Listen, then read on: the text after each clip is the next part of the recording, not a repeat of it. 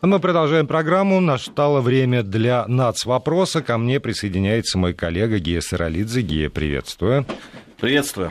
Да, на ходу у меня человек у микрофона. И э, нашего гостя. Я прошу уж присесть к микрофону для того, чтобы уже и начать. Сегодня у нас... А, да, давай, ты, ты должен сказать правильные слова. Да, да. Давай, включайся. Да. Э, приветствую всех. Э, это наш проект «Нац. Вопрос» по четвергам, как всегда, в 21.15.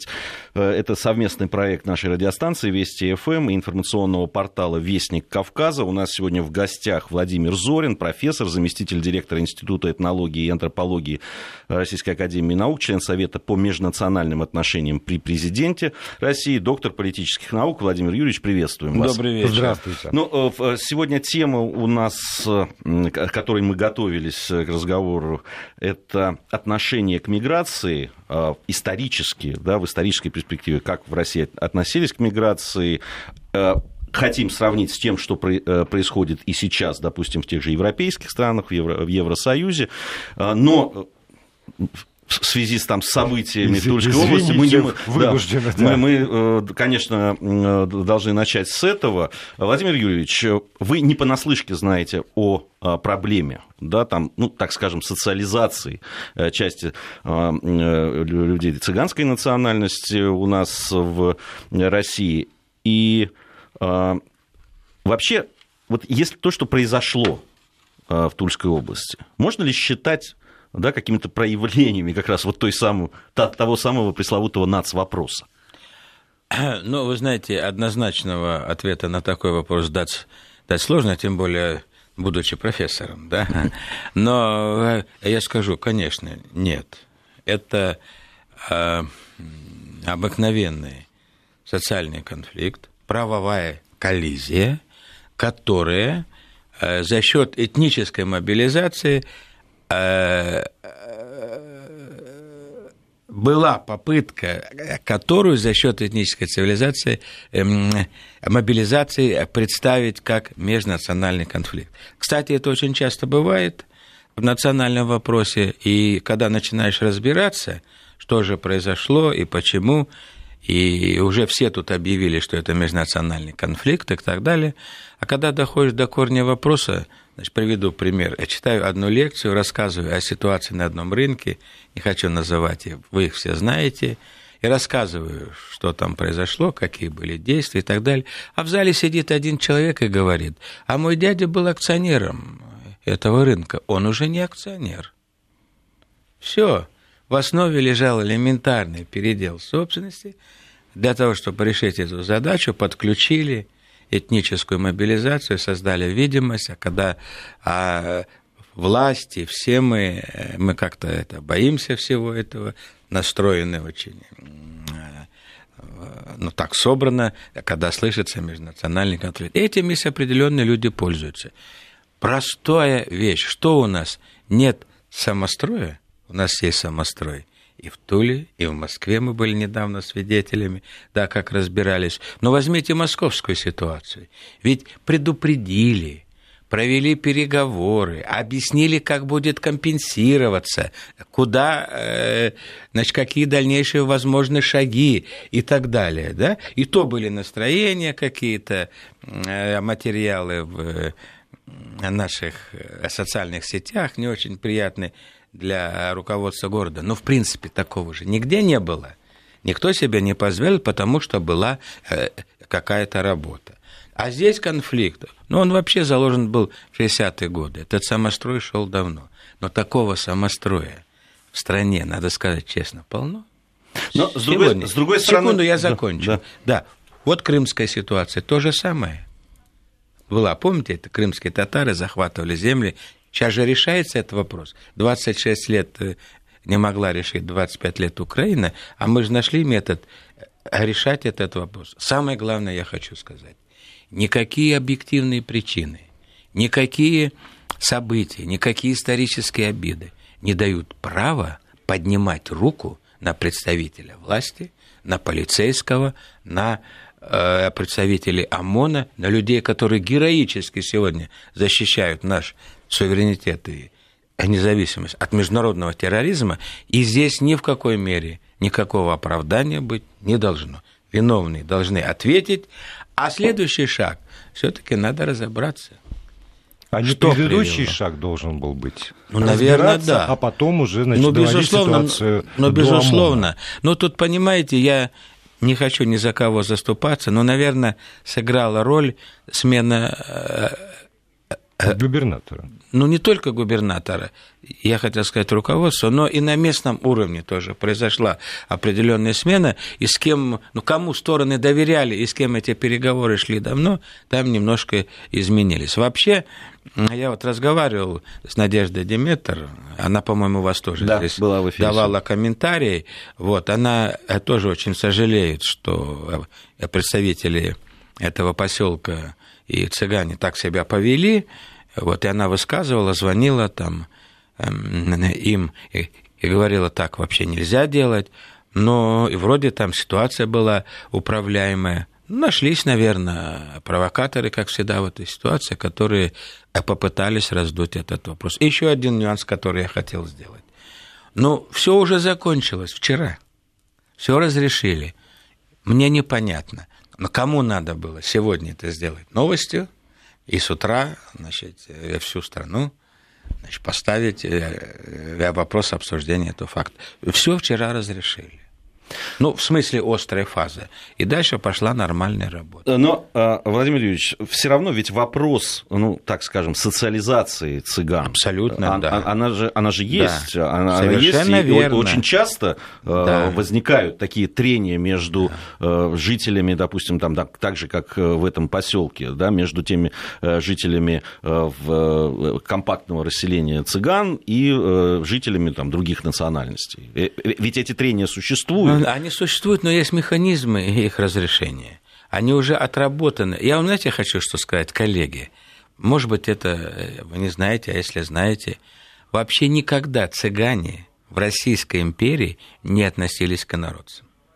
Это самое коренное российское население – они православные, приняли православие, и даже в переписи 1897 года, когда Российская империя переписывалась, они не относились к инородцам. А, ну, раз, э, раз зашел разговор, и у них не было поражения я хочу в правах. сказать, ну, я, да я вам ответил на этот вопрос. Но а как вам сказать? Вот есть обычаи у народа, есть есть традиции. Вот мы одно время очень сильно хотели, чтобы наши представители коренных малочисленных народов севера жили в городах, значит, э, в таких условиях, значит, культурных. Оказалось, что стала теряться идентичность и так далее. Сейчас немножко другая политика. Так и с э, цыганами. Это, это сложная тема, и кто только не пытался значит, я сделаю так, чтобы это было оседло, чтобы это было... Ну, любят они песню, табор, а многие обладают психологическими какими-то талантами. Но во многих местах, я еще раз хочу сказать, есть механизмы урегулирования всех этих проблем, это переговорные э, механизмы, и это постоянное внимание власти, особенно на уровне местного самоуправления – Э, вот э, к этому вопросу. Ну и что произошло? Вы уже, наверное, все читали. Да, приехали ремонтировать, а кто-то а кто сказал, нет, это, это только повод для того, чтобы начать вот эту операцию по выселению. А куда пойдут, а где будут жить, тоже вопрос. И мне понравился комментарий исполняющий обязанности губернатора, который сейчас только прозвучал, да, который сказал, что всех мы тут посмотрим, кто как действовал в этой ситуации, и сделаем вывод. Лучше, конечно, не допускать до этого. Вот на это и направлено, я хотел это вспомнить документ «Стратегия государственной национальной политики Российской Федерации» и вот та система мониторинга, которую сейчас разрабатывает Федеральное агентство по делам национальности, государственного мониторинга, чтобы подобные конфликты можно было видеть заранее и заранее упреждать их, э, их состояние. Еще раз хочу сказать, это не межнациональный конфликт, это правовая коллизия, самостроя полно везде. Вот, и это должно быть уроком всем нам, что нужно решать эти вопросы, а не откладывать долгий ящик. Ну что ж, перейдем к основной теме э, сегодняшней нашей программы. Давайте, Поговорим да. о, э, о миграции. Вообще вот а, миграции, к, к этим процессам у нас и во многих странах там, Западной Европы или Соединенных Штатов Америки, Канады, Австралии, они были разные. Вот если э, кратко сформулировать э, то, что э, то отношение, может быть, даже в историческом каком-то да, контексте. Ну, давайте попробуем, да. Э, ну, вы поставили передо мной сложную задачу, но давайте попробуем ее решить. Во-первых, кто такой мигрант? Это человек, который родился не в стране проживания. Это международное ООНовское определение, и вот здесь сразу начинается разночтение. А вот я Зорин Владимир Юрьевич, да, я родился в Виннице, жил в Центральной Азии, а работал, значит, последнее время в Российской Федерации по международной классификации, я мигрант. Но в нашем общественном сознании я же не мигрант. Все, кто жил в Советском Союзе, не мигранты, сразу вот эта мировая практика, она у нас наталкивается на, на традицию, на опыт, на историю, на эту коллизию. И когда, например, мир и Европа придумали мультикультурализм, а придумали его Германия, Канада там, э, и, и другие страны, где было много мигрантов – в 1946 году население Германии было 99% этнические немцы. Началось восстановление, развитие экономики, рабочих сил не хватает. Первыми, кого они пригласили, итальянцы. Но это вроде европейцы и так далее. Но в Италии у самой начался бум и так далее. Итальянцы начали возвращаться к себе на родину. Как, например, к нам казахи не едут в основном, да, потому что там экономика развивается нормально. Вот. И тогда они пригласили турок в качестве рабочих. Сейчас эти турки частично адаптировались. Три с половиной миллиона сейчас турок, которые, этнических турок, которые они признали гражданами, они участвуют в выборах и так далее. Вот в отношении этой части населения встал вопрос, а как с ними быть? И они придумали, ну, я немножко упрощаю сейчас, вот эту ситуацию мультикультурализма. И мы тут вроде бы, у нас же не было миграции тоже до 91 -го года, ну, такой, какой вот она сейчас есть, трудовой, там, э, самостоятельной, нерегулируемой, с нелегальными элементами, с нарушением законов, ну, не было, да? И мы тоже подумали, давайте вот этот мультикультурализм. Простите, пожалуйста, можно я перебью да, здесь вас, Да, Владимир пора, Юрьевич? я тут долго да, потому, потому что вы говорите, что, с одной стороны, что все, кто там на территории Советского Союза не мигрант, нет, он сегодня мигрант, конечно. Да, а по, но... а по факту он мигрант. И, ну, допустим, и, и я это... мигрант, работал министром Российской Федерации. Ответьте мне. Да, родился я в Венеции. Вы... И я мигрант? У вас паспорт? Да. Российской Федерации. Да. Вот, вот здесь вот водораздел тогда проходит. Обладатель ну паспорта вот, ну, и, и, и человек, который не ну, обладает. конечно. Ну вот о чем и речь. Я говорю. То есть вот западные значит, стандарты, западная модель, она изначально у нас не работает. Я это хочу сказать. Вот только это. А если Но мы... дело в том, что до царской империи значит, вся миграция была только организована и только с разрешения. И вот, допустим, там самый яркий пример нашей миграции – это российские немцы, которые Екатерина 250 лет назад пригласила к нам. Это корейцы, значит, которых Александр пригласил 150 лет назад. Это, э, ну, еще много примеров, но в советское время не было миграции как таковой, в смысле миграции, а был оргнабор людей набирать. Все вы знаете, да. Ну, ну это, это уже репрессия, которая, что же мы об этом будем говорить Нет, сейчас. В известном смысле это тоже не... миграция. Из одного места в другое переводят. Нет, ну, любое... внутреннее да? все равно. Да, да, да. Но любое перемещение значит, человека по месту жительства, это миграция, безусловно, да, да. А вот мы, когда этот занавес значит, рухнул, когда у нас началась другая экономика, другие, другая ситуация, другие отношения, мы столкнулись в первую очередь с политическими беженцами, и просто с беженцами. И, и это уже другая годах... проблема. Давайте после новостей да, тогда ее давайте, осветим. У нас да. в студии Владимир Зорин, профессор, заместитель директора Института этнологии и антропологии Российской Академии Наук. Вести ФМ. В Москве 21.30.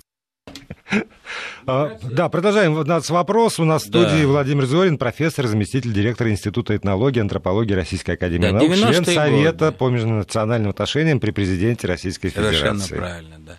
Ну вот 90-е э, годы мы принимали беженцев более миллиона человек в год. Вот какая цифра, да? И, а, а потом э, поехали, и никаких проблем вот не было, не помню, всем было трудно, все понимали, это были соотечественники, никакого здесь не было невосприятия, и фобии никаких не было, да? Ну, а потом ситуация изменилась. Потом э, к нам стали ехать трудовые мигранты. И первый поток трудовых мигрантов был неорганизованный, ехали кто куда хотел. И я это называю второй моделью миграционной политики, которая у нас э, реализовалась. А э, со временем стало ясно, что не, дело нельзя так, чтобы кто куда хотел ехал, э, какие угодно специалисты. И последнее время в нашей стране реализуется третья модель, вот я считаю, нашей миграционной политики, основанием которой являются механизмы, которые позволяют регулировать миграцию, которые позволяют ее более жестко контролировать. И э, жизнь показала, что вот эта последняя наша третья модель, э, которая разработана и с учетом собственного национального опыта, она оказалась и эффективной, и гораздо эффективнее, чем э, западноевропейская модель, которая не справилась. А вот мы когда да. разрабатывали вот эти модель, третью, которая Третью, эффективной да. оказалась. Но я условно а мы, говорю, да, да. Там учитывалось э, то, что происходило в Западной Европе? Да, конечно, ведь, э, безусловно. Ведь э, безусловно. тот кризис, о котором мы сейчас говорим, да, который связан да. с такими волнами миграции в Западную, да и вообще в Европу, да, в Европейский Союз, ведь это, ну, это уже второй этап, а может даже и не второй, а третий да, четвертый. Согласен, да, э, Первый да. раз, когда заговорили о провале мультикультурализма, это были да, события в Париже, да, вот эти... Э, Но это прошлый кризис. Да, когда пригороды... 2008 года. Да, пригороды там запылали да. в да. Париже, были и в других странах проблемы. Я помню, что в Германии, а это было ну, лет 15 назад, наверное, заговорили о том, что что-то не так, когда проводился э, товарищеский матч э, по футболу, товарищеский или, может, официально, я уже не помню, и играли сборная Германии и сборная Турции. И на стадионе, который там, я не помню, где он проходил, там то ли в Гамбурге, то ли в, в Кёльне, а, или в 80% э, стадиона были немецкие турки, которые болели за сборную Турции. И вот тут э, даже и немецкие политики, они поняли, что что-то тут не так. Как-то вот ну, не сигналы, получается. Да, сигналы, конечно, были, но все очень значит, верили, надеялись, что вот эта вот э, система мультикультурализма. Да, ну так что вот изучали? Я скажу, что значит, когда мы стали изучать а, а европейский опыт, там много позитивного, конечно. Но самое главное – состоит в том, что, ну, например, мы э, увидели, что анклавы – это очень опасная вещь. И сразу же мы взяли линию на то, чтобы не, не поддерживать подобные тенденции, и что у нас не должно быть в стране каких-то национальных мигрантских анклавов, где бы собиралась э, вся эта масса. Это не значит, что в каком-то доме, какой-то квартале стихийно кто-то не соберется, но как линия и политика государства, она была выражена достаточно четко. Ну, ну дальше мы э, пришли к выводу, что так как у нас в центральноазиатских республиках, а это 80% всего, всей, всей нашей трудовой миграции, во многих из них русский язык утратил свои позиции – они плохо знают русский язык, низкоквалифицированные и так далее, не знают, что в страну едут.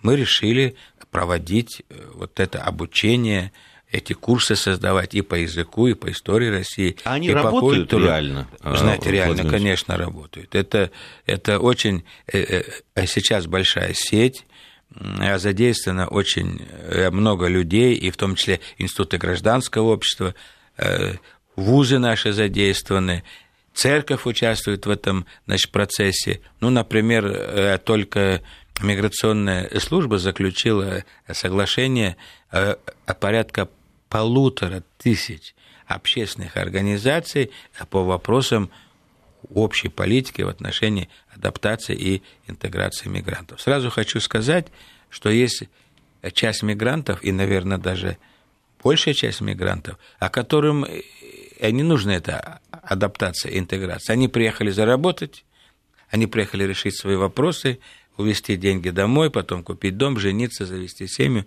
и так далее. Это другая ситуация, и это надо видеть, и мы ее тоже видим. Ну, еще что одно хотел сказать, что-то я много говорю. Наверное, ну, у вас вопросы, специально для этого да, У вас какие-то вопросы есть, наверное. А, да, вот. И я, я хотел вам напомнить, что летом 2012 года Владимир Владимирович Путин утвердил концепцию миграционной политики Российской Федерации до 2025 года, где все, что мы сегодня делаем, прописано, иногда вызывает, ну, такую, может быть, улыбку, когда идут дискуссии, у нас ток-шоу, а как нам быть, чего, но всегда хочется, откройте вот концепцию миграционной политики, там написано. Владимир а какие нужны мигранты? Вот у меня э, вопрос. Давайте, э, да. Это лучше. По, по поводу э, э, как раз третьей вот этой концепции, которая реализовывается, и о тех успехах, ну, которые... Модель. Сейчас, да, модель. А, в э, острота этого вопроса действительно в последнее время заметно, за, заметно э, переместилась, да, там вот если говорить о опросах общественного мнения, то э, национальный вопрос, вопрос с миграцией, опасения этого, они ушли там чуть ли не во вторую десятку. Совершенно правильно, да. да. Но Особенно так в целом говорят. Это, да. это э, все-таки реализация вот э, концепции да, там, по миграции, или это все-таки э, какие-то объективные причины, в том числе экономический кризис, который ну, вынуждает мигрантов уезжать, потому что они не могут заработать эти деньги? Э, вы знаете, все вместе. Все вместе. Но, ну что ли, мегатренд, он все-таки состоит в том, что система стала жестче. Я сделаю смелое заявление, что она стала менее накоррумпированно емкой. А, ну, пример. Создана система учета мигрантов. Всякий человек, пересекающий границу, он сразу попадает в базу данных. И далее все его передвижения по стране фиксируются нарушил правила движения, нарушил срок учета и правила учета, где-то не зарегистрировался, где-то там вовремя не продлил патент и так далее, все это фиксируется. И на этом основании есть такая мера запрет на въезд в нашу страну. Ну, там очень большие цифры, и это реально работает. Люди понимают, что если они должны или им нужно ехать в Российскую Федерацию, то нужно больше э, четче соблюдать вот все нормы и правила, которые предписываются. И вот это тоже один из результатов новой модели нашей миграционной политики. Самое главное нововведение состоит в том, это что э, ну, практически снижена доля квотирования – а это был главный механизм во второй модели, а, а право получения патента, оно делегировано уже и работы, наема на работы с патентом уже можно работать не только у физических лиц, но и у юридических лиц. Это дает определенную свободу и определенные там возможности для работника. Ну, здесь есть и какие-то издержки, надо объективно сказать, потому что уже работодатель меньше заинтересован. Если он набирает по патенту, но, но это можно доработать, и мы сейчас все вместе над этим работаем. И самое главное, что включен экономический механизм. Стоимость этого патента субъект федерации определяет сам. И в Москве это одна цена, Калуге другая. Ну, то есть, таким образом, экономически можно регулировать. Совершенно правильно. То есть, Включился, да, экономический механизм регуляции. Знаете, где самая там высокая цена на патент? Нет, не знаю. Ну, вот и я сейчас забыл, подзабыл, но Москва здесь не лидер. Да, есть Ханты-Мансийск, нас... боюсь. Да, да, вы правы. Красноярск, Ханты-Мансийск. Только ближе к микрофону, пожалуйста. Да, Красноярск, Ханты-Мансийск. Поскольку изначально тоже говорили про, про исторический да, аспект, да. то вот я все время оглядываюсь назад и понимаю, что когда там османы пригласили евреев из Испании, почти задушенных святыми королями испанскими.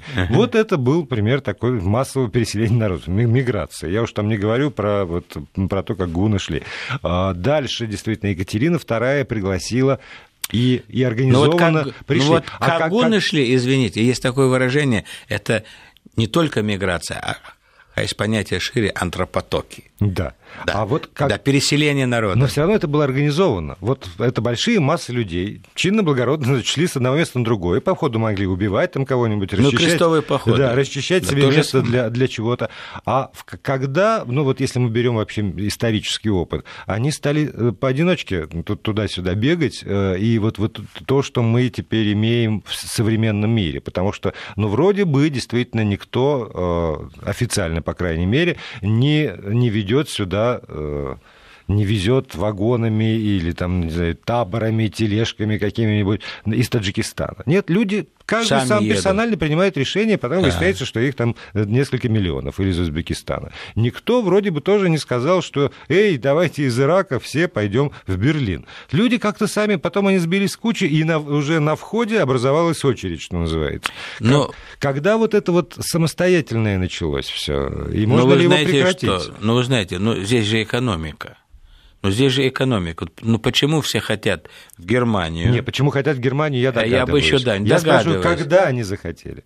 Но не, они, не почему, а когда? Но они захотели, как только появилась необходимость э, в Германии рабочей силы, а у э, населения близлежащих стран необходимость найти работу. И стало ясно, что там можно найти работу. И там еще там пособие платят. То есть это все равно это явление оказы... по второй половине 20 да, века. Да, до этого, до Второй да, мировой конечно. войны не было понятия миграция. Э, не, ну оно так, было, такое, например, ну, например, сегодня. Но да, это уже опять новости. Это что, да. что, что заговорим новости? Освоение ша, это что было?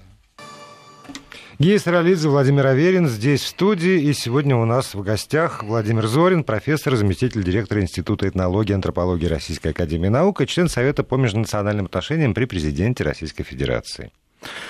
Да, итак, э, по поводу э, того, что же сейчас происходит э, в Западной Европе, скажите, оказались не готовы политики европейские к тому, что происходит, либо та модель, которая была выбрана, э, она оказалась неспособна э, да, там переварить. Ведь э, о, о кризисе и о том, о провале вот этой самой мультикультурной вот этой политики, модели, модели да, говорили ну, последние пять лет-то точно. Но при этом, видимо, ничего не сделали, раз получилось то, что получилось.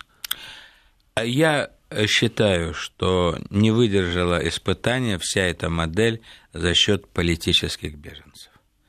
И вот эти политические беженцы, которые, по сути, э, должны приниматься по другой законодательной базе, и она, в принципе, есть и существует в Европе, но оказалось, что вот это европейское единство, оно в определенной степени лозунг – а, во-первых, э, никто не выполнял разнарядку, никто не выполнял взятые обязательства на себя.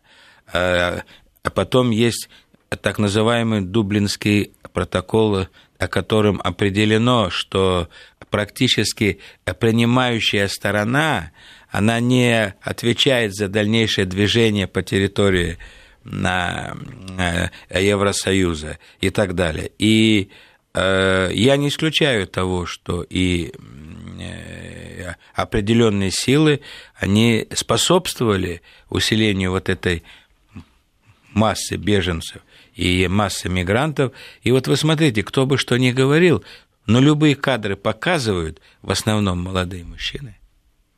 А среди этих молодых мужчин есть самые разные люди, как минимум, которые не хотят воевать, а не исключена возможность. Об этом говорили эксперты и специалисты, и это подтвердилось, что там могут находиться террористы и, и все что угодно. И, конечно, система оказалась не готова воспринять э, вот эту массу вот таких людей. И здесь сразу же э, хочется сравнить с тем, что мы страна гораздо меньше по численности, чем, чем население Евросоюза, мы без особых э, катаклизмов, ну, конечно, было непросто, большая работа проводилась, но мы приняли более миллиона беженцев из Украины. И это тоже говорит о том, что вся система, она более эффективна, более ответственна, и э, ну, в целом наше население оказалось э, ну, более я не очень люблю слово толерантно, но в данном случае оно точно. Вот э, э, у меня вопрос, Владимир Юрьевич, как раз из этой области.